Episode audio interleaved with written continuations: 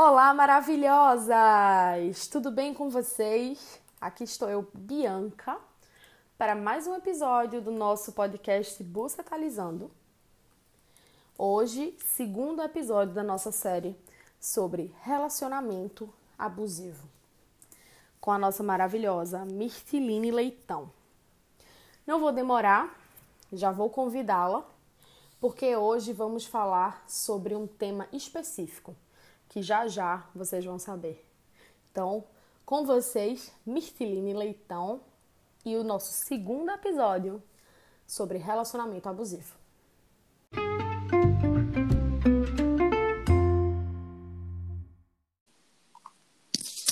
Oi, Mirti! Seja bem-vinda a mais um episódio do Bucetalizando. Olá! Aí, tudo bem? bem? Como é que você tá? Tá bem? Tô bem. Tudo certinho por aí. Vamos embora, sem enrolação, e vamos começar. Simbora. Então, eu falo, tu fala o tema de hoje. Você fala. Você que é anfitriã. então vamos embora. Hoje, como eu falei, na entradinha, segundo episódio da nossa série sobre relacionamentos abusivos. E hoje a gente vai falar sobre um tema específico. A gente vai tentar fazer isso em cada episódio. Hoje vamos falar sobre gaslighting. E aí eu passo a palavra para você. Eita, vamos lá, então. É um assunto. É um assunto todas as mulheres já passaram. Todas. E passam. Então, é uma coisa tão sutil que a gente não percebe, né? É muito difícil diagnosticar. E aí, é, muitas pessoas com quem eu falo sobre isso, né, que não estão dentro do processo terapêutico comigo, é, elas falam que é exagero, né, que o gaslight é exagero. Mas num processo de uma perspectiva macro, né? O gaslighting ele rouba da mulher, vamos dizer assim, a nossa arma mais poderosa, que é a voz, né? Então, muitas vezes, quando as mulheres cobram dos companheiros, dos namorados, dos maridos, tentam fazer de uma forma mais meiga, mais calma, né? Quase como se se desculpasse por chamar atenção. E aí as mulheres vão se tornando passivas, cada vez mais passivas. Por quê? Porque o que é o gaslighting? O gaslighting é aquele, não, não, você tá louca. Ou você tá exagerada, ou você é tão sensível, tá sempre na defensiva, relaxa, tô brincando. Né? É fazer a gente desacreditar da nossa própria voz, fazer com que as mulheres desacreditem da sua própria voz. Então... Sim. Lembrando para vocês que estão escutando que o gaslighting ele é uma das uma das, não sei se eu posso dizer, Mirth, características. É, é... características. É, é uma das, das linhas, não sei, enfim, uma das características que se analisa que está dentro de todo relacionamento abusivo. É uma das que, sim, como tantas outras, mas hoje a gente vai falar especificamente do gaslighting, que, como o Mirth falou, é quando é uma forma de abuso, né, psicológico, que as informações são distorcidas, né? Que todas as informações, nossos comportamentos, são distorcidos pelo homem, fazendo com que uma hora a gente desacredite. Desacredite de tudo que a gente do que a gente acha, de como a gente se comporta, enfim. E o que é mais engraçado é que existe dentro desse processo uma tipo uma naturalização de que a mulher ela não tem controle sobre as suas emoções né? De que a mulher é exagerada, de que a mulher é emocional demais. E muitas mulheres aceitam essas características, né? De forma aceitam de forma dada assim. E é tudo o que essa coletividade machista patriarcal só quer para violentar, né? Para que a mulher seja mais uma vítima sem entender o que está acontecendo e ainda de brinde para o, o cara que ela tá, para a pessoa com quem ela tá, ou para um, um, cara que ela tá confrontando argumentativamente, né? Tudo que ele quer é que ela seja sensível demais e que ela duvide de Sim. Por... Será que eu estou exagerando? Né? Fica sempre assim. A gente é bem mais manipulada, assim, né? É bem mais facilmente manipulada. E é, monopolizada dessa forma. Exato. Você. Ah, então... essas características. Eita, foi mal. Eu ia pedir para tu introduzir a história do termo. Sim. É, na verdade, é, o termo gaslighting ele veio, né, de um filme, de uma peça chamada Gaslight, que é uma peça de 1938, né, e foi lançada no cinema em 1940, enfim, ou seja, gente, isso é muito antigo. Sim. É, esse nome é antigo, mas a atitude é mais antiga ainda, né? Então, é, na história do filme, né, o, termo foi originado por causa disso, porque existia uma manipulação psicológica sistemática que era utilizada pelo personagem principal contra uma, uma a vítima, né? Então, o marido ele tentava convencer a esposa e outras pessoas que estavam ao redor ali no convívio deles de que ela era louca, né? Como é que ele fazia isso? Ele manipulava e mexia e tirava do lugar e pequenos elementos do ambiente, objetos, insistindo que ela estava errada ou que ela se lembrava das coisas de forma errada, né? Quando ela apontava, tipo assim, ele apagava as luzes, né? As luzes eram na época alimentadas por um gás e aí ele apagava as luzes ou, ou escurecia mais as luzes. Por isso que o nome é gaslight, né? Por causa da, do gás que alimentava as luzes. E aí é, ela percebe que essas luzes estão sendo apagadas, enfim, ela conversa com ele e ele insiste que ela tá louquíssima, né? Enfim, então esse termo é utilizado aproximadamente desde 1960 para descrever essa manipulação é, no sentido de fazer uma pessoa duvidar da sua própria realidade e de si mesma. Agora, para a gente ver, né, Misty, uma peça de 1938 uhum. e que como tu disse, esse nome vem sendo usado dessa forma específica desde 1960. A gente está em 2020 e eu acho que a grande maioria das mulheres que vai escutar não sabe o que é gaslighting. Não sabe e não tem noção do abuso que passa dentro dos seus relacionamentos. Exatamente. Exatamente. Então, eles usam esse tipo, geralmente os homens, né, usam esse tipo de manipulação para manter algum tipo de privilégio, né, onde eles podem errar à vontade, fazer piadas depreciativas sobre o corpo, humilhar, né, fazer umas brincadeiras assim bem sem graça. E quando a mulher reclama, ele diz: "Não, eu só tô brincando". Ou fazer ela duvidar de que ela foi traída, negar até o fim, né, e dizer: "Não, não, não, você está viajando". Inclusive, eu já, eu já vi casos no consultório de pessoas que eu atendo. É... Sim, gente, eu esqueci de me apresentar, daqui a pouco eu faço isso, né? Eita, verdade, Mitch. Então, verdade, a gente passou direto, né? Mas assim, eu já vi casos no consultório de pessoas que eu atendo que elas foram traídas e elas relatam esse, esse caso para mim. E elas pegaram, por exemplo, o, o smartphone, o celular da pessoa, do namorado, e tá lá, traição, e ele, ele nega, nega, nega, e ela, aos poucos, vai achando que realmente ela tá exagerando, que aquilo não é uma traição. Então, isso aconteceu comigo, né? Eu não sei se nas consultas da gente eu dividi isso contigo, especificamente. Mas eu tô aqui para falar que isso aconteceu comigo. E eu, eu tanto peguei no celular fotos, como eu também vi pessoalmente. Eu cheguei em casa, quando eu morava nos Estados Unidos, e abri a porta e eu vi que ele estava numa videochamada. E aí eu não vou, não preciso dizer o que é que ele estava fazendo, mas ele estava numa videochamada. Eu vi. E ele usou de uma estratégia que eu comecei a questionar, não, não questionar de não estar tá acreditando que eu vi, mas se eu estava exagerando.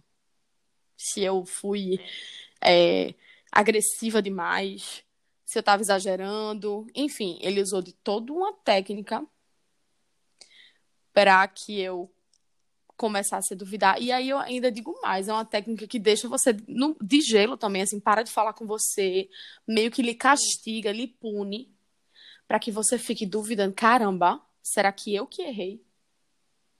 Isso. Acontece.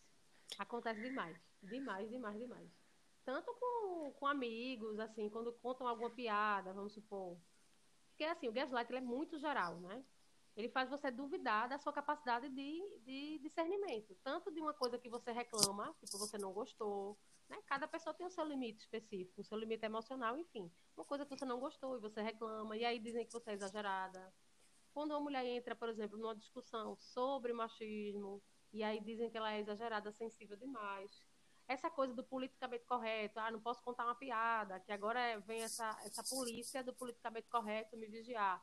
Tudo isso diz respeito ao gaslighting. Faz a, a mulher, especificamente, duvidar é, da sua capacidade de discernimento, de entender o que é certo e o que é errado, de entender se a sua reclamação é legítima, de entender que aquilo que ela está vendo é uma traição, enfim, faz ela duvidar. Sim. E importante que se que se divida e que se busque alguém para conversar, porque é, eu acho que as consequências de são desastrosas, né? Que eu acho que pode isolar a pessoa, ela pode entrar em depressão, não sei, acho que são são consequências desastrosíssimas, assim, de um relacionamento abusivo, especificamente do gaslight, né? Que tá nesse meio todo. Isso. É bem isso. Mas... E os relacionamentos, eles ficam... É, gira em torno de toda uma dependência emocional, né? Sim. Porque, assim, existem, existem relacionamentos abusivos, existem relacionamentos tóxicos e existem relacionamentos péssimos, assim, vamos dizer assim, né? Tem, tem os níveis de abuso, né? Entende? Sim. Tem um relacionamento, é, sei lá, abusivo. Pronto, é, lembrei, perdão. Tem um relacionamento abusivo, tem um relacionamento tóxico e tem um relacionamento disfuncional. Aquele relacionamento disfuncional é aquele que precisa ajustar uma coisa ou outra. É o começo de um relacionamento abusivo certo? Ele é disfuncional. E tem o tóxico, que é aquele que realmente faz você se sentir mal. Certo? O disfuncional, ele pode ser corrigido, mas o abusivo, tóxico, não. Não tem o que fazer, né? Porque existe violência sexual, violência física, violência moral, psicológica. No relacionamento abusivo disfuncional, existem alguns tipos de violências que são psicológicas, mas que sei lá, vale a pena conversar ainda, sabe? Vale a pena tentar entender, tentar dizer. É, hoje mesmo eu atendo, eu atendo né, homens também que estão nesse processo de entendimento, né, de concepção, de autoconhecimento, de entendimento dos privilégios enquanto homem. Então, dá para se corrigir sim, entende? Mas tem um tipo de relacionamento que quando passa para violência moral, violência mesmo psicológica, assim, aí realmente a gente vê que não tem mais jeito. Né? E quais são as violências mais disfuncionais que ainda podem ser corrigidas? O gaslight, ele pode ser corrigido. Né? O negging, ele pode ser corrigido. A gente vai falar sobre tudo isso ao longo dos nossos episódios. Eu tô, só estou trazendo isso para a gente poder... É, para vocês irem se familiarizando né, com os termos, tá? Ô, Mitty, deixa eu te fazer uma pergunta. Oi. Oi. É, mas qual seria, porque eu acho que a linha é muito tênue, de qual seria, assim, tipo, aquele, aquelas, aquelas comportamentos e atitudes que valem a pena dialogar e os que você vê que tipo, já passou, já ultrapassou a linha. Porque. Então, quando, quando existe alguma estratégia para reduzir a autoestima né, da pessoa. Reduzir, reduzir no sentido de, ah, você não presta para nada, você não sabe fazer nada direito, quando começa nesse nível, é porque realmente não tem mais o que fazer, assim. Né? E ainda há os relacionamentos que existem um retorno, vamos dizer assim. Eu falo isso, gente, porque isso precisa de um processo de terapia, tá? Isso precisa de uma desconstrução emocional por parte do homem, uma desconstrução social também, dele enxergar os privilégios dele enquanto homem, né? E uma desconstrução é, psicológica também, dele enquanto ser, e para a mulher, desconstrução de todas as crenças que limitam ela e que ligam ela a esse feminino passivo, oprimido, manso, né? De achar que se ela não tiver um homem, ela não é ninguém. Então, as, muitas mulheres permanecem nesse relacionamento, porque num relacionamento abusivo, porque acreditam que o cara vai mudar. Então, é uma série de, de processos terapêuticos que a gente faz que fazem com que aquilo volte. Mas a violência, né? A violência no sentido de maltratar, de tratar mal, moralmente, psicologicamente, fisicamente, sexualmente, patrimonialmente, que é você controlar o dinheiro, controlar a roupa, controlar. Sim. Essas... Aí realmente não tem o que fazer. Mas o gaslighting, o interrupting, mansplaining, né? o nagging, tudo isso tem. Tem jeito sim. É, eu acho que assim, é... tomamos consciência disso. Eu acho que, a princípio, se algo me incomoda, eu vou tentar dialogar de cara. Se algo tá me incomodando, sim. mulher, se tem algo te incomodando, a gente sabe. Se tem algo que incomoda lá dentro. De você. Não isso. duvide. Não duvide, não acho que você. Ah, meu Deus, mas eu não posso falar nada porque meu lugar é ficar de silêncio, é que eu vou perdê-lo. Não tem esse pensamento, dialogue com alguém. Se você não faz terapia, se não puder fazer, procure uma amiga, converse com ela, fale sobre, não sofre só. Porque eu acho que quando a gente vai percebendo essas coisas, e como tu tá falando, são coisas que a gente pode dialogar sobre, pode construir. Massa, mas tem hora que elas todas juntas estão numa bola de neve. E aí acabou-se. É uma, é, uma, é uma descida sem, sem freio, né? É, assim, tem vários. Para é, quem não, não, não consegue procurar terapia, tem vários atendimentos nas universidades, né, que são gratuitos.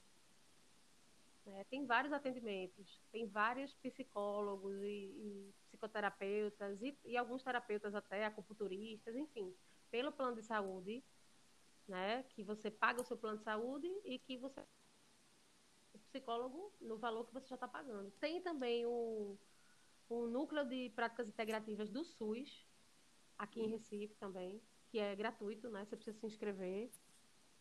Enfim, gente, tem tudo, tudo tem solução. Não. Tem muitas coisas no YouTube, tem muitas informações Sim. sobre relacionamentos abusivos, muitas informações. Tem muitas mulheres no Instagram já falando, e principalmente agora, depois de, desses casos, né, dos famosos e tal, desses depoimentos, as mulheres, graças a Deus, estão tendo coragem, estão expondo.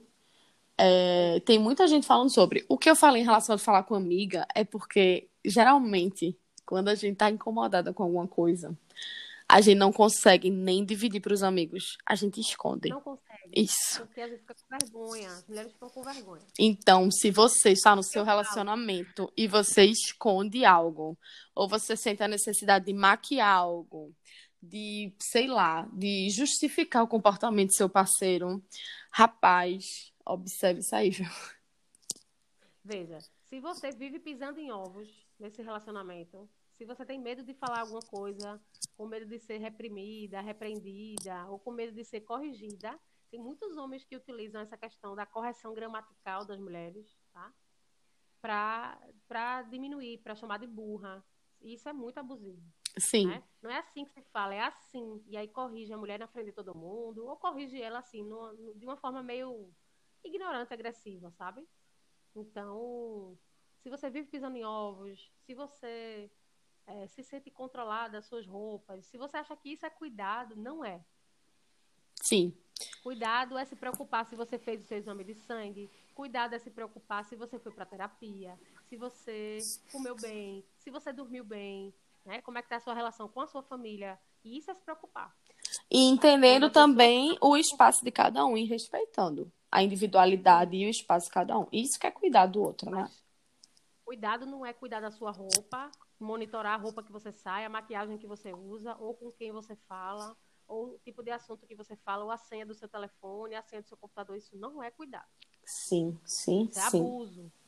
E eu te falo dessa linha tênue porque de, dos meus dois relacionamentos, assim, que um é, era aquele tóxico abusivo, meu Deus do céu. O outro era aquele que dava para dialogar mas que ao mesmo tempo ele foi ele foi descendo, né, a ladeira. Então, por isso que eu fico assim, como saber, né? Porque eu sempre tentei dialogar desde o princípio, mas parece que não saía do canto. E a gente, quanto mulher, a gente fica naquela, né? De não, eu vou tentar mais uma vez, não, eu vou, ele vai me escutar, porque eu me coloco naquele lugar de, de, de ser transformadora, de mãe, de salvadora do mundo, do universo. E aí também, uhum. não. Não. Então, é uma linha muito tênue, né? Essa linha que o Gaslight apresenta, especificamente o Gaslight, que é o tema de hoje, né? É uma linha muito tênue que o Gaslight apresenta pra gente. Porque, assim, se a gente reclama de uma forma tranquila, de uma forma mais passiva, gentil. A gente não é ouvida, geralmente. Não acontece. Mas se a gente reclama, bate o pé, diz que não gostou, a gente é chamada de agressiva. Sim. As mulheres são chamadas de agressivas. Então, não existe um meio termo. Sabe? E muitas mulheres aceitam essa, essa característica de, ai, nós somos sensíveis demais, as mulheres são muito emocionais. Nada a ver. Tem mulheres que são extremamente irracionais. E essa coisa de os homens acharem que as mulheres perdem o controle com facilidade, é só a gente ver o número de casos de crime de feminicídio. Nem se compara, né? né? É como se o maior predador da mulher fosse especificamente o homem. Sim. Sim. Eu falei isso no episódio passado, mas eu vou repetir sempre, tá, gente? É sempre bom. Falar que a gente. Isso. Falar que a gente, que as mulheres têm uma, uma tendência a perder o controle com facilidade é mentira. É só você ver um homem hétero assistindo um jogo de futebol. Ai, eu não queria nem rir. É isso. Exatamente. E falam também que mulher é super sensível, mas os homens também, gente, tá tudo bem. Nós somos. Nós somos. Vocês vão se surpreender como a gente tem muito mais coisa em comum do que diferente. Isso. E os homens tendem a rejeitar características femininas, porque eles são socializados assim. Ah, vai se comportar feito uma menininha? Ah, vai perder para uma menina? Ah, vai deixar barato para uma menina? Virou mulherzinha, então os meninos passam a vida inteira ouvindo isso. E Misty, rejeitam completamente. E Misty, isso é tão problemático. Você vê que pra, por isso que eu desde o do outro episódio eu te falo que para mim, para mim, o relacionamento heterossexual, ele por si só, quando ele começa, ele já é abusivo. Porque você vê que é um homem que ele não gosta de nada que, que a mulher oferece. Porque ele rejeita. Ele rejeita toda a característica que a mulher apresenta. Então, que danado de relacionamento é esse? Você vê que eles se relacionam super bem com os amigos, né? Com os homens. É o amor, né? Que é o que até chamo, que já que a gente tudo a gente usa essas porcarias desses termos em inglês, que é o bromance, né? Que é o romance entre irmãos. Eles são cúmplices, se respeitam, se idolatram, se veem enquanto exemplo um do outro. São super fiéis. Aí a mulher, eu não sei que já começa com abuso daí. A misoginia pura, porque eles não gostam de absolutamente nada que uma mulher carrega. É, a construção da familiaridade é muito dolorosa, né? Sim. Para, hetero, para a heteronormatividade. Então, são duas socializações extremamente opostas e eu acho que está na hora de juntar essas coisas. Está na hora da gente se perceber enquanto ser consciente, ser que sente e que raciocina também, né? Que chora e que também tem muitas ideias e que consegue, sei lá, fazer coisas incríveis, né? Mulheres, por exemplo, que tiveram super ideias em engenharia, mulheres que ganharam Nobel, por exemplo, Marie Curie, que é uma cientista famosíssima, ela foi a única pessoa a ganhar dois, dois prêmios Nobel. Enfim, super cientista. Então, não existe isso de a mulher foi dada a cuidar do lar e o homem foi dado a fazer as coisas do lado de fora e trabalhar e prover a família. Isso. Tem que cair por terra. E a gente vê até o contexto atual. Quais são os países que estão e que tiveram melhor desempenho contra o coronavírus? Não é coincidência, não, meus amores. Uhum. São com mulheres representantes. E aí a gente não está falando isso enquanto competição, de que a gente é melhor. Não. É uma questão de quê? Se bem que entre parênteses, nós somos melhores sim. Fecha parênteses. Só uma coisa assim, né? Besteira. Mas é uma coisa de que a mulher, ela não. Esse negócio que mulher nasceu para ficar dentro de casa, cozinhando, cuidando de menino, isso aí já caiu em terra há muitos anos. É, dentro do consultório, eu, eu, eu não gosto de falar disso, assim, por exemplo. Volta, volta. Eu falei dentro do consultório, mas eu vou falar outra coisa. Calma. O pensamento fica mil aqui. Vê, eu não gosto de falar isso, mas existe um termo que o pessoal fala muito. Eu tô até rindo, assim, que o pessoal fala muito, que ah, não existe masculino nem feminino, existe o ser humano. Ai, tá. Não, gente, na luta política existe sim a briga pela correção, né, dessa dívida, vamos dizer assim, de que as mulheres são exploradas, e eu não vou nem entrar na teoria feminista marxista, mas enfim. não vou nem falar disso. Aqui a gente está falando de Calvin Klein. Então, veja. Eu não gosto desse termo de dizer somos humanos, não existe masculino e feminino, somos humanos. Assim, no processo terapêutico, sim. Nós somos humanos. Quem está de frente para mim ali é, é, um ser humano, é um, é um homem que precisa desconstruir. Só que aí é que está eu trago toda essa, essa questão social para o processo terapêutico, né? Eu trago todo esse peso da dinâmica social e da socialização e das crenças limitantes para o processo terapêutico, para que o homem vá desconstruindo suas crenças de provador, de forte e de que não precisa se cuidar, de que é invencível, de que, não, sabe, que o homem não morre, que o homem não precisa de terapia, enfim. E na mulher eu vou desconstruindo todo esse peso também da passividade, né, do medo da rejeição, de ter que agradar, de se responsabilizar por tudo, de ser uma super mulher, de ter que ser uma super mulher e dessas crenças limitantes que acontecem com a mulher de achar que se ela não tiver uma família um homem, ela não é uma mulher de verdade. Então a gente vai desconstruindo separadamente. No consultório, volto, volto a falar, são seres humanos. Mesmo assim, eu trago essa, essa socialização para que ela seja desconstruída, sabe? É, até porque esses seres humanos estão nesse contexto, somos né? Somos humanos, isso. Somos humanos bem diferentes. É. Não deveria, mas somos. Não deveria, mas a realidade, o contexto, o sistema que a gente está imerso é esse. Então a gente precisa discutir, né? Exato. Aí eu queria dividir contigo, Misty, que eu estava pesquisando e achei aqui uma, um artigo na internet que eu achei bem legal, que talvez vá ser bem relevante para a gente. Eu vou ler aqui, são 14, é da Fernanda Vicente é Fernanda Vicente. E aqui ela dá 14 sinais de que você está sendo vítima de gaslighting. Aí eu vou ler os 14 devagarzinho. E aí tu, tu dá teu parecer. Posso? Uhum. Pronto. Primeiro, você duvida de si mesma constantemente. Segundo, você se pergunta: eu sou sensível demais? várias vezes ao dia. Terceiro, você constantemente se sente confusa. Quarto, você está sempre pedindo desculpa ao seu parceiro. Quinto, você não entende o porquê. Mas com tantas coisas boas na sua vida, você não está mais feliz. Sexto, você frequentemente cria desculpas para justificar o comportamento do seu parceiro para amigos e família ou até para si mesma. Sétimo, começa a esconder informações dos seus amigos e da sua família para que você não tenha que explicá-las ou inventar desculpas. Oitavo, você sabe que algo está muito errado, mas você nunca consegue explicar exatamente o que é, nem para o outro, nem para si. O nove. Posso falar agora? Faltam mais alguns. Mas você já quer falar? Ah, eu queria falar desse certo? Esse agora que você sabe que algo está muito errado, uhum.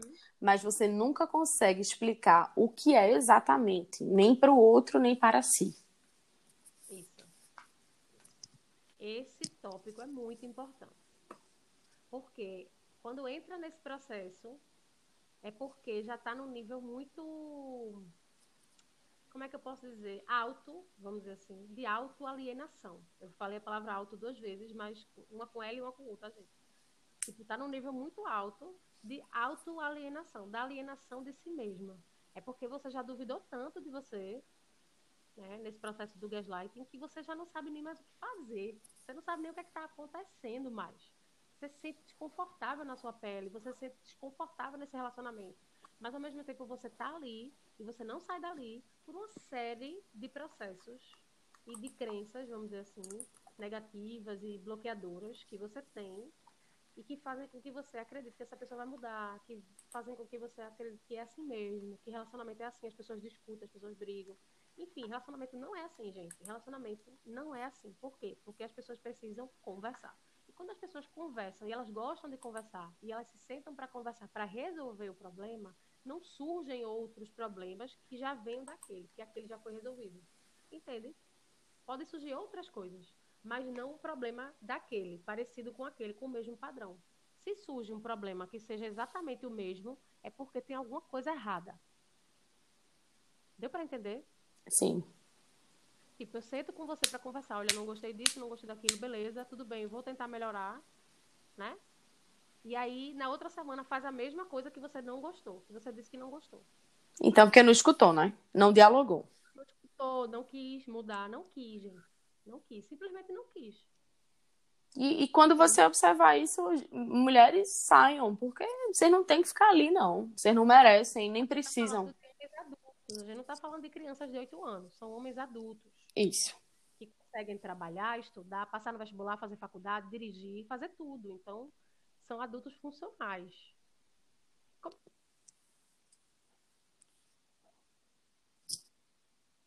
Que você não gostou de alguma coisa?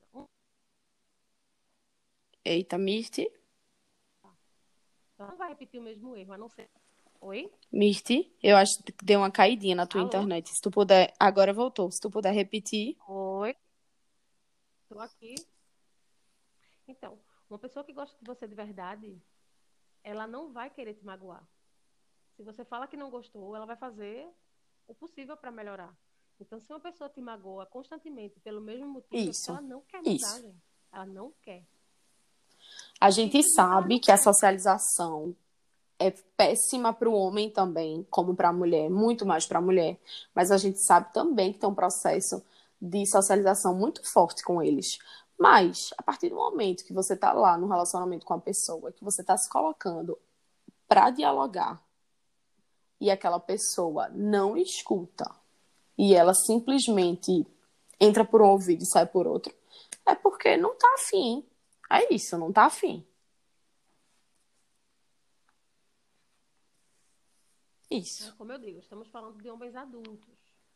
Homens que conseguem negociar, né? Vamos dizer assim, pedir aumento, pedir, pedir desconto. Homens que conseguem negociar.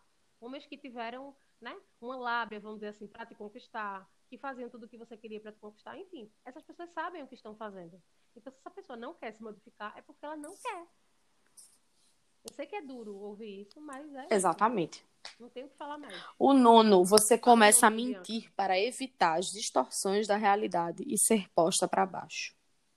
Acho que é isso. Você começa a mentir é aquela coisa assim, né? Se algo me incomoda, eu vou começar a mentir que, tipo, eu vou ignorar, né? Porque não tem mais o que fazer. Pronto, aí já chutou o pau da barraca do gaslighting, do abusivo, do. E aí você tá sendo abusiva com você, tá? Também é duro falar isso, mas é isso. Você tá passando por cima de você É isso. um trator. O décimo, você tem dificuldade para tomar decisões fáceis. Que tristeza. O 11, você sente que costumava ser uma pessoa muito diferente, mais confiante, mais divertida e muito mais relaxada. O 12, você se sente desesperançosa e desanimada. O 13, você sente que não consegue fazer nada certo. E o último, você sempre se questiona se você é uma parceira boa o suficiente para aquele cara.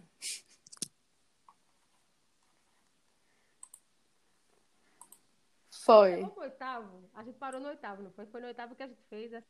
Pronto, chegou no oitavo, já acabou já. É só a ladeira abaixo, né. Misty? E, sinceramente, É, eu fico lendo isso aqui não. e lembrando dos meus relacionamentos, e eu passei por tudo isso. Todos eles. Todos eles. Só que tinha coisa aqui, por exemplo, você sente que não consegue fazer nada certo. Eu sentia, mas eu. Ah, me poupe, dane-se. Já que não é certo pra ele, vai ser certo pra alguém.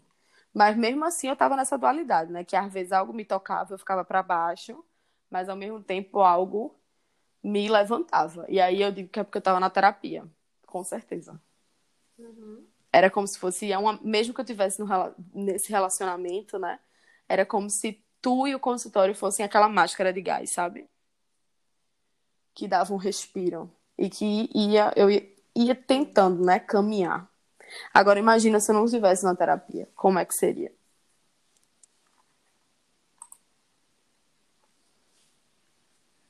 Ou seja, é um processo, Sim. né? É um processo de autodescoberta.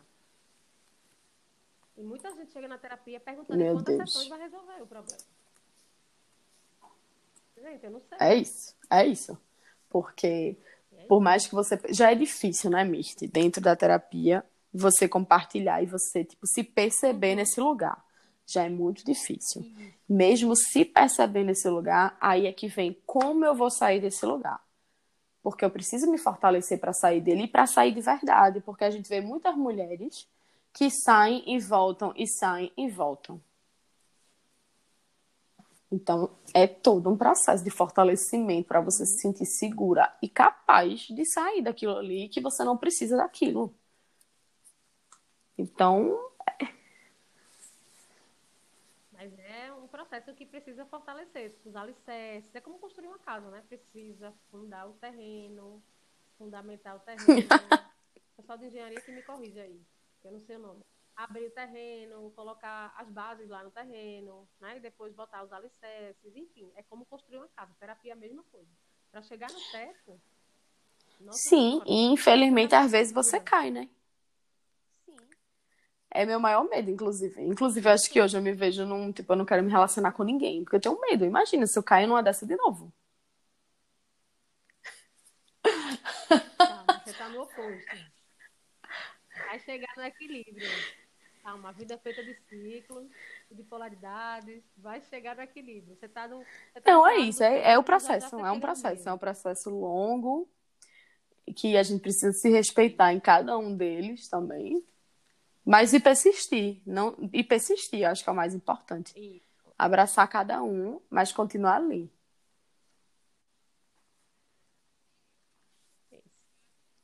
Não, e eu estava tão empolgada para fazer que assim, as agendas, a gente sabe como é que tá, né? Enfim. Eu estava tão empolgada para fazer esse do gaslighting que eu já cheguei falando. e eu também nem disse, mulher, eu também te atropelei. Foi, foi uma com a outra. tudo bem, tudo bem. Eu nem me apresentei, gente. Para quem não me conhece, né? Chegou de paraquedas aqui. Quem é essa menina? Quem é essa louca falando? Pois é, eu já ia dizer, viu? Já, já eu me gaslightando. É. Então, meu nome é Mirtiline Leitão, sou psicoterapeuta, né? Sou especialista em terapias é, de empoderamento feminino, terapias para mulheres, ginecologia natural, conduzo alguns grupos de mulheres, né? Sou condutora de rodas de ciclos, florais da lua, trabalho também, com observação dos ciclos, enfim. E aí eu resolvi, alguns homens começaram a me procurar no processo terapêutico, e aí eu resolvi abrir realmente parte da minha agenda, parte do meu estudo e da minha experiência pessoal para compartilhar na terapia com os homens. Né? Porque aí eu pensei, nossa, vou curar as mulheres e os homens, como é que vai ser isso? E aí eu me debrucei realmente, estou me debruçando atualmente sobre esse estudo né, dessa, dessa terapêutica masculina, como construir né, um terapêutico com os homens. E também agora estou estudando muito e me especializando em síndrome do impostor. Então, é uma coisa assim que eu não, eu não consigo parar de estudar. Enfim, é isso. E aí, trabalho com todas essas questões de terapias para o feminino e também para os homens, né? Vivências terapêuticas, enfim. Essa coisa é, é, é, não sei não, eu não tenho nem o que falar. é todo um processo, né, Mirti? Essa é a palavra do episódio, é um processo. Muitos processos. Agora, Mirti, que a gente sempre fala. Se chega uma mulher para se consultar contigo e ela relata um caso de gaslighting. E aí, como é que tu vai desenrolar essa Não, a primeira coisa que eu falo é que realmente existe um termo para isso, né? Que ela tá passando por essa coisa no relacionamento. E aí eu já falo, se possível, já leio um texto sobre gaslighting para ela não achar que isso é uma invenção da minha cabeça, né? Mando esse texto para ela. Enfim, a gente trabalha em cima dessas dessas questões, né? E que bom que agora tem os termos específicos para isso, porque fica muito mais fácil da gente abordar no consultório, porque quanto mais velha, vamos dizer assim, é a mulher, quanto maior a geração, é, mais distante da minha, mais difícil é para que elas consigam entender né, esses termos, e... essas questões.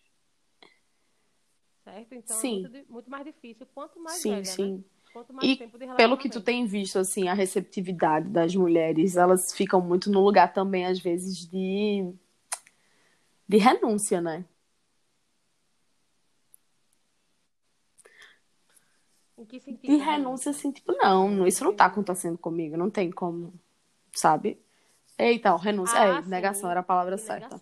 Tipo, não, isso não tá acontecendo comigo. Comigo, não, eu, eu, não permitiria que isso acontecesse comigo. Não, eu não, de jeito nenhum. Sim. E, gente, não, não tem essa de tipo, ah, eu sou uma mulher Não. super feminista, Total. eu estudo tudo do feminismo e lá, lá, lá, não sei o quê. Não, não existe isso, porque isso pode acontecer com você também. A gente vê vários e vários casos de pessoas na internet que são super atuantes dentro do feminismo, de estudos, enfim, e que passaram por relacionamentos abusivos. Por quê? Porque é um processo que vai se mostrando, primeiro, inconsciente. Porque a gente acredita que precisa daquele relacionamento, que aquele cara é um príncipe encantado. E aí vem muito essa coisa do love bombing. É uma sequência de coisas, né? Que a gente vai falar também. Love bombing é outro termo. Então, a gente já tem a nossa carência e a gente acredita que o outro vai preencher essa carência. Então, a gente já entra num relacionamento achando que a solução da nossa vida é aquela pessoa, que aquela pessoa é a luz do meu viver. Maravilhoso essa frase. Isso é a luz do meu viver. Então, o que você faz está certo. Inclusive, me corrigir. Inclusive, me dizer que eu estou errada. Inclusive, me dizer que eu estou exagerada, que eu estou... sem É, pegando o teu eu gancho, é, você é tão luz do meu viver que, que eu deixo você apagar a minha própria luz, né? Né? O gaslighting Exatamente. aí, bem maravilhoso. Inclusive, caramba, é porque se eu fosse falar aqui, cada uma. E, e, gente, às vezes são coisas assim, muito. Como a gente falou, a linha é muito tênue, muito tênue. Às vezes são coisas que você não percebe mesmo, não percebe. Como muitas vezes aconteciam alguma. Eu tava, pronto, numa mesa de bar, contando alguma coisa, contando um caso da minha vida. Uhum. E aí meu parceiro, não, não foi assim, não. Fiz, como assim não foi assim? Não, não foi assim, não. Eu tava lá, foi assim, assim, assim. Você tá enganada. Eu fiz, é o quê? Tu não tava lá, não, menino. Foi assim, assim, assim. Ele, mas rapaz, eu não tô. E aumenta a voz, né? Tem toda uma estratégia também. Que aumenta a voz, a postura fica mais ereta. Uhum. E eu estava lá sim, você está enganada. Talvez. E aí o que era muito cruel comigo era, eu acho que tu não lembra porque tu estava bebendo. E aí eu, caramba, não, eu tenho certeza absoluta. Aí lá ia eu, que nem uma tabacuda, no WhatsApp. Ou então, por exemplo, ligar para alguém que também estava lá. Exatamente, Procurar exatamente. E aí, como eu também sou arretada, né? Eu ia, pegava todas as provas. Eu, meu filho, me poupe, viu? Mas me poupe, você acha que você é quem? Me respeite. Só que vê só como o quão aí é que isso. tá. Pra que Pra viver que numa relação desgaste, dessa? sabe? Pra que isso? Você tá Exatamente. tentando provar alguma E aí, coisa. quando você tem a força, né, de provar alguma coisa, porque também tem hora que eu cansava, aí eu ficava, porque na minha cabeça eu sabia, não, eu sei o que aconteceu. Só que eu não queria aquela energia, aquela troca de energia, de ficar batendo boca e discutindo. Eu fiz, é, parabéns, foi assim mesmo. Caiu uma estrelinha. Uhum. Eba, foi assim, você tá sempre certo, você é maravilhoso. Porque tem hora que cansa.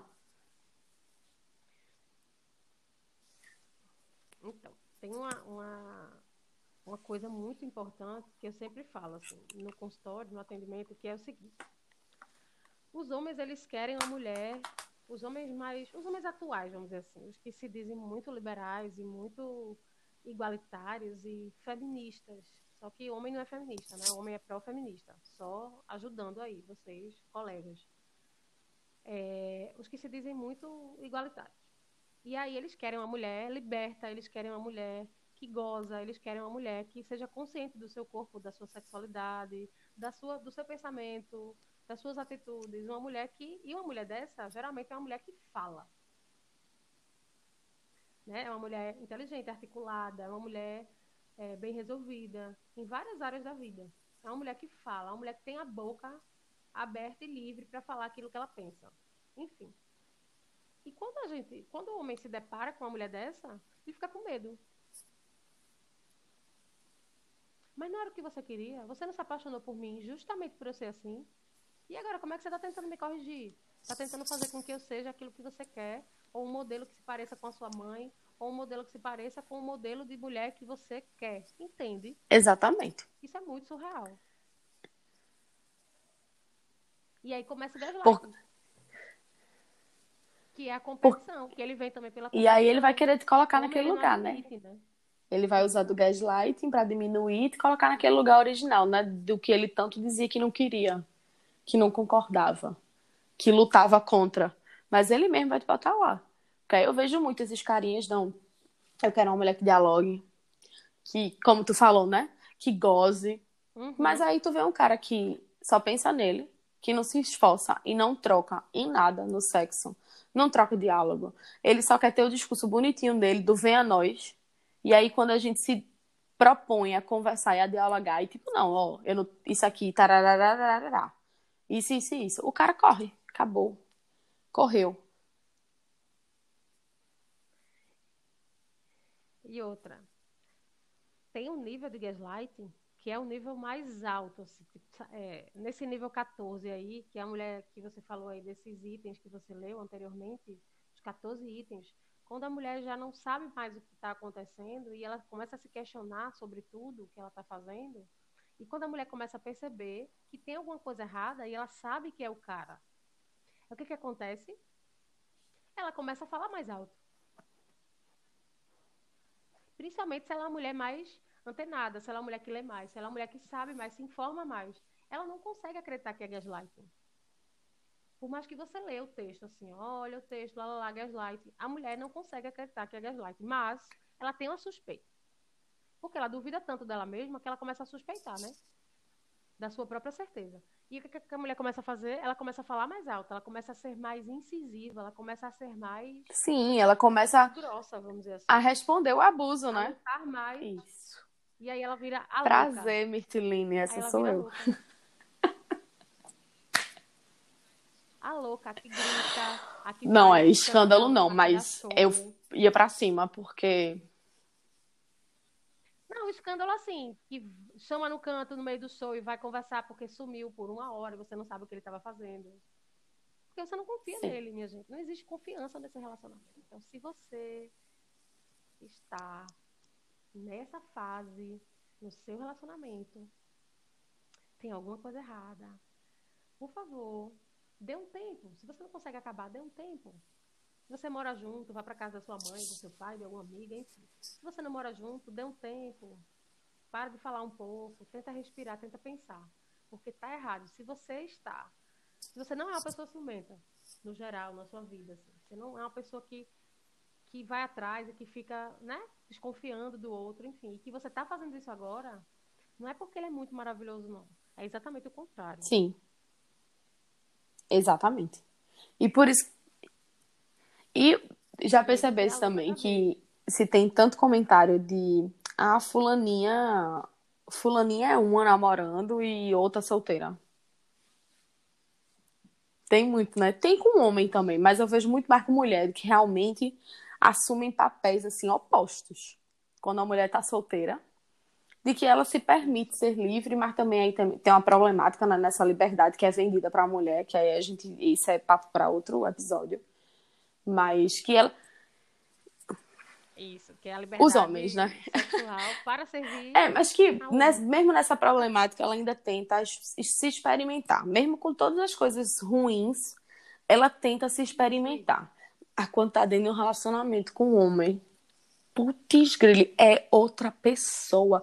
Você vê que comportamento, postura, o, a- o tom da voz muda. Eu tenho várias amigas, várias amigas. É, o jeito de se vestir muda. Me, gente, isso é gaslight, não deixa de ser também, né? É um tipo de você duvidar de si e você assumir um outro papel pra estar ali naquele relacionamento. Isso.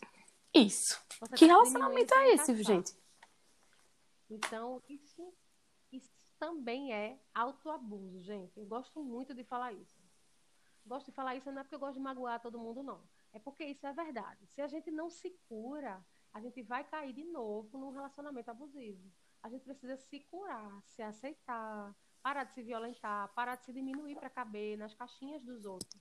E quando a gente faz isso, quando a gente não se cura e se violenta, a gente está sendo abusiva com a gente mesmo. Então, a gente está passando por cima das nossas emoções com um trator. Que nem aqueles desenhos animados que passa por cima e fica só a panqueca da pessoa ali no chão. Pronto, é isso que a gente está fazendo. E o quanto antes você procurar uma ajuda, uma terapia, mesmo que comece dentro de casa, pedindo ajuda à sua família, mesmo que seja esse o primeiro caminho, o primeiro respiro, por favor, faça isso quanto antes. Converse, divida com alguém, não se isole, Não deixe que nenhum homem isole você. Eu não sei se você já está perto de finalizar, mas Sim. eu queria deixar só uma última coisa. Tem uma dica muito boa que eu dou em terapia para que as mulheres comecem a perceber que elas estão em relacionamentos abusivos. Anota essa dica, que é o seguinte: você vai enviar e-mails para você mesma todos os dias ou toda hora que acontecer uma confusão no seu relacionamento. Toda hora que acontecer uma briga, você vai enviar um e-mail para você escrevendo o motivo da briga, como você se sentiu. Não precisa ser uma redação, umas 10 linhas, 5 linhas, sei lá. Como você se sentiu, que horas era, o dia, a data, né? Que horas foi, o motivo da briga como você se sentiu. E aí você vai escrevendo esses e-mails frequentemente para você. Vai chegar um momento que você vai abrir esse e-mail, você vai ler tanta coisa ruim. E esse silêncio foi uma pausa dramática mesmo. Você vai ler tanta coisa ruim que você vai começar a entender pelo menos 1% da, da ponta do iceberg. É uma Já é uma estratégia. coisa, tá? Sim, Já é uma luz assim, sim, no sim, do sim. Eu acho que quando a gente vai, vai escrevendo, vai lendo, vai vendo todas, a- toda aquela trajetória, acho que Isso, todos os episódios de tristeza, de solidão, que você chorou, que você sofreu.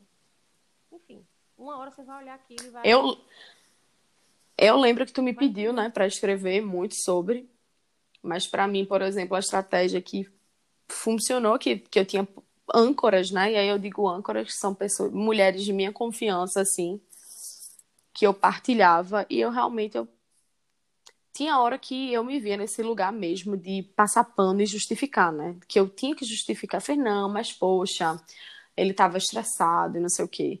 Mas aí eu comecei a sair desse lugar e perguntar, amiga, o que é que tu acha? E eu comecei a ponderar e junto com essas escritas que eu fazia, foi começando a, poxa, é isso, eu não tenho para onde ir as minhas âncoras de confiança, minhas mulheres do, da- do meu ponto de força, todas elas, podia ser de, de contextos diferentes, mulheres que nem conheciam e partilhavam da mesma opinião, junto com o processo terapêutico de escrita que eu ia lendo e eu tipo, poxa, é, tem alguma coisa errada. É isso. É, outra coisa muito importante, mulheres que são feministas e que têm amigas que também são feministas e que estão passando por relacionamentos abusivos, sejam Sim. pacientes com as suas amigas. É, tentem mostrar com paciência, tá? Porque eu sei que a gente fica chateadíssima quando a gente vê que a mulher é super empoderada, que a mulher é super maravilhosa, que está num relacionamento ruim e difícil, e a gente acaba não tendo paciência nem com o parceiro da mulher, nem com a própria mulher. Sim. E aí o que, que acontece? Essa amiga vai se afastar de você. Tá? Essa amiga vai se afastar de você, dependendo do nível de, de, de dependência emocional que ela esteja dentro desse relacionamento. Então não faça isso, porque você pode ser Exatamente. né? Como Bianca falou. Então, para você Exatamente. você tem que ter Exatamente. tá bom? E mulheres procurem terapia, por favor. É terapia, gente. É sério, não é brincadeira, não. Sério, a gente vê vários memes hoje, inclusive tô achando fantástico. Tem muitos memes na atualidade. É, meu sonho, fazer terapia, façam terapia. Tem muitos memes. A gente tá se falando de fazer terapia como nunca antes. Mas é porque não é brincadeira, é muito sério. Todos nós precisamos. E também não só procure quando você estiver lá embaixo do fundo do poço, não, meu bem. Se for esse o caso, procure. Mas também não espere, não procure. Procure quanto antes. Você não imagina a jornada dolorosa, porque a gente tem, não vai mentir. É dolorosa sim, mas ela é linda. Ela é, ela é, não sei, inexplicável, né? Ninguém sabe dizer. Para cada um é de um jeito. O caminho para sair da dor é Exatamente. atravessar Ou então isso, continuar sem vivendo cheio de máscara, né? Que é o que a gente mais vê aí. Relacionamentos com pessoas infelizes, frustradas, que não conversam, que não aguentam uma companhia do outro. Pessoas que nem sabem quem são, porque já fingiram tanto, já se colocaram tanto nesse personagem, que nem sabem mais quem são, o que gostam, o que querem. estão aí só no piloto automático, frustrados, e aí olham para o outro que é feliz, que é o que a gente está vendo muito hoje, e a gente vê um monte de preconceito, a gente vê um monte de violência física, verbal. Então, façam terapia, olha que simples. Denominador em comum. E aí, Mirti, para a gente ir finalizando, eu faz é tempo que eu não faço isso, inclusive, mas eu sempre costumo ler uma letra de uma música no final. Eu sempre faço isso sozinha. Mas eu queria fazer contigo, que inclusive porque eu queria que tu comentasse ela.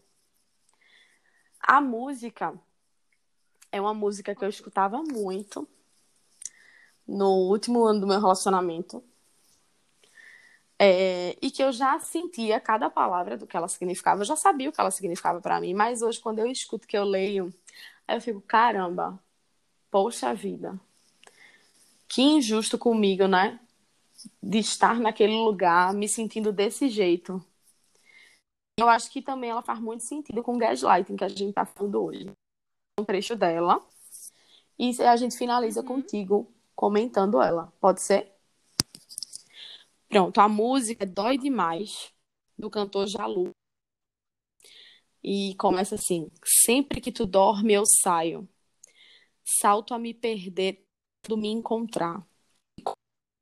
Fechados, eu noivo com a noite, eu não sei te amar. E, e finge tanto amor. Tanto que não, mas eu nunca senti tanta dor. E dói demais eu só quero ter paz. Paz.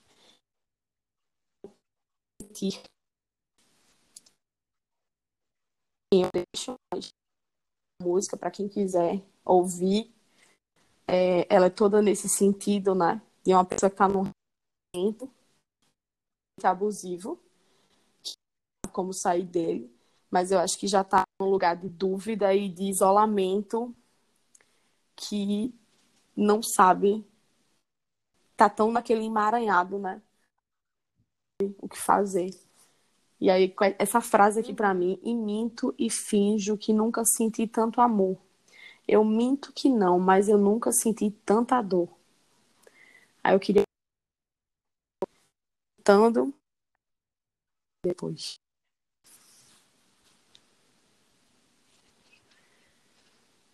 É, aquele vazio que dá, né? Quando você percebe que o relacionamento não tá legal, e eu tô falando muito da perspectiva da pessoa que tá vivendo, né? Quando você percebe que aquele relacionamento não tá legal, e eu lembro que você falou aí alguma coisa sobre a coisa ficar cinza, eu acho que você já ouviu, é, você já ouviu essa música. Porque tem aqui, sempre que eu tenho um sonho, sinto tua mão tentando me acordar. É cinza uma vida sem planos, dias tão iguais eu não posso ficar. Pronto.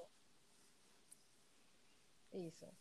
Que fala que é cinza, né? Tipo, não tem cor, já perdeu a cor. E você finge que tá ali por uma questão de é, família, por uma questão de investimento que você já deve ter feito no relacionamento, por uma questão de crença, enfim. Então, é tudo isso que a gente já conversou, né? Não tem muito. É, o gaslighting, o relacionamento abusivo, ele é muito complexo, né? ele é muito sutil, mas todas essas dicas que a gente falou hoje, no episódio passado também, que foi meio que uma introdução, eles dizem um mapeamento muito, muito interessante e muito rico para que você se descubra dentro desse, desse processo do relacionamento, né? E essa coisa do, de mentir, fingir, é muito, muito difícil, né? Então, eu sempre falo, gente, se você está nesse nível, procure ajuda, né? Procure ajuda, tem muito material, tem muito texto, tem muita gente disposta a te ouvir, né? Não tenha vergonha. E é isso, crie um, um grupo de pessoas confiáveis, para que você possa realmente conversar. Não tenha vergonha, não, não tenha, não tenha vergonha, por mais que as coisas já estejam assim fora do controle, não tenha vergonha. Todas nós estamos é, suscetíveis a passar por isso. E já passamos e poderemos passar de novo. Então, não se coloque nesse lugar de, poxa, sou pequena, sou menor, eu sou. Como que eu permiti um cara fazer isso comigo? O sistema da gente, a criação, o patriarcado, ele vem de gerações e gerações, de anos antes de Cristo. Então, o buraco é bem baixo. Então, a gente precisa estar atenta, vigilante. E toda vez que uma pulguinha estiver atrás da orelha, é, eita, eu acho que eu estou exagerando, ou não, eu acho que Poxa, eu também eu acho que eu tô meio agressiva mesmo. Não, você não tá. Você não tá. Então, dialogue, procure terapia. Dialogue. É isso. É, isso, Namirti. Você quer é finalizar com mais alguma coisa? Eu queria agradecer. Foi ótimo, como sempre, né? Mais uma vez agradecer pelo convite. Espero realmente que esse bate-papo possa contribuir com muitas mulheres. Gostaria muito de ouvir os feedbacks e as respostas das mulheres. E se tiver alguma história, não sei se você ainda está colhendo os relatos para a gente conversar. Sim, eu sempre peço, né? É Mas infelizmente as mulheres ainda estão muito tímidas. Mas vamos, vamos, vamos caminhando nos passinhos de formiguinha, que tá, vai rolar. Eu agradeço. Mais uma vez, viu? Pela sua disponibilidade, pela sua atenção, pelo seu carinho. Muito, muito obrigada. E até o próximo da nossa série maravilhosa. Até o próximo. Boa noite. Tchau, tchau. Tchau, tchau.